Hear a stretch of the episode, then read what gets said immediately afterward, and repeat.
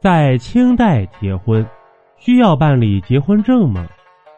媒人和媒婆的区别和作用又是什么呢？男女青年到了合适的年龄，自然要婚配。正所谓男大当婚，女大当嫁。现代而言，只要符合相关规定，拿着相关的证件到婚姻登记窗口就可以办理。那么，在清代是怎么办理的呢？首先要有媒妁之言，也就是所谓的父母之命。男女到了适当的年龄，按照《礼记》的说法，一般男丁年满十五岁，女满十二岁就可以婚嫁。所以到这个岁数的时候，先要找一个媒婆，也就是媒人。这里需要注意的是。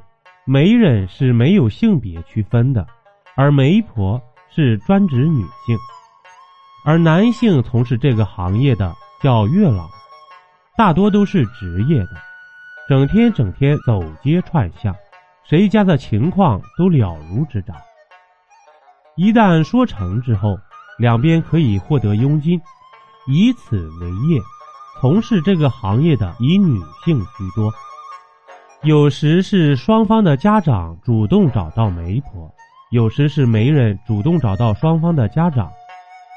媒人先把两边的情况介绍清楚，如果符合预期之后，男女双方的家庭会约个时间见一下面。如果彼此印象都很好，就可以去彼此的家里了解一下具体的情况了。如果还是没有问题。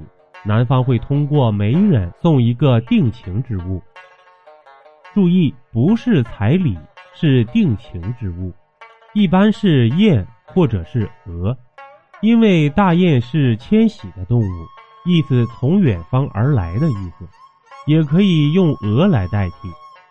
在女方收下定情信物之后，媒人就会把男方的生辰八字以及属相命理交给女方。女方拿到这个字条之后，就会找一个算命的先生算他一卦，看看男女双方是否有命理相冲或者相克的现象。反之，男方也会这样做。如果卦象相合，男方就会正式提亲，媒人会跟随男方送彩礼上门。在清代，彩礼一般以丝绸为主。至于其他的东西，那就是随个人了。女方收下彩礼之后，媒人就会从中主持商定婚嫁的日期，也有找一个算命的选一个黄道吉日，然后就是结婚。这时新郎和新娘才知道对方长什么样子。与现代不同的是，在入完洞房之后。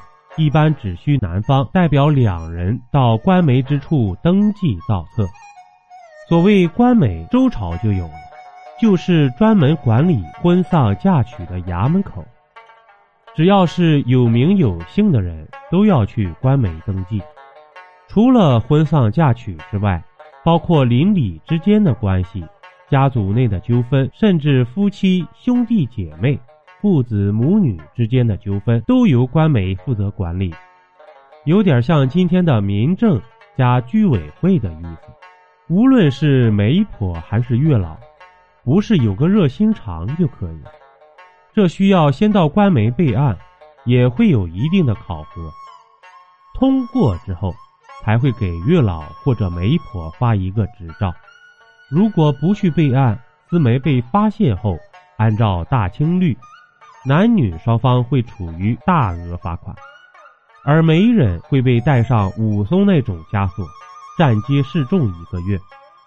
这就是清代结婚的一套完整的流程。本集播讲完毕，点个关注，订阅一下哦，下集我们不见不散。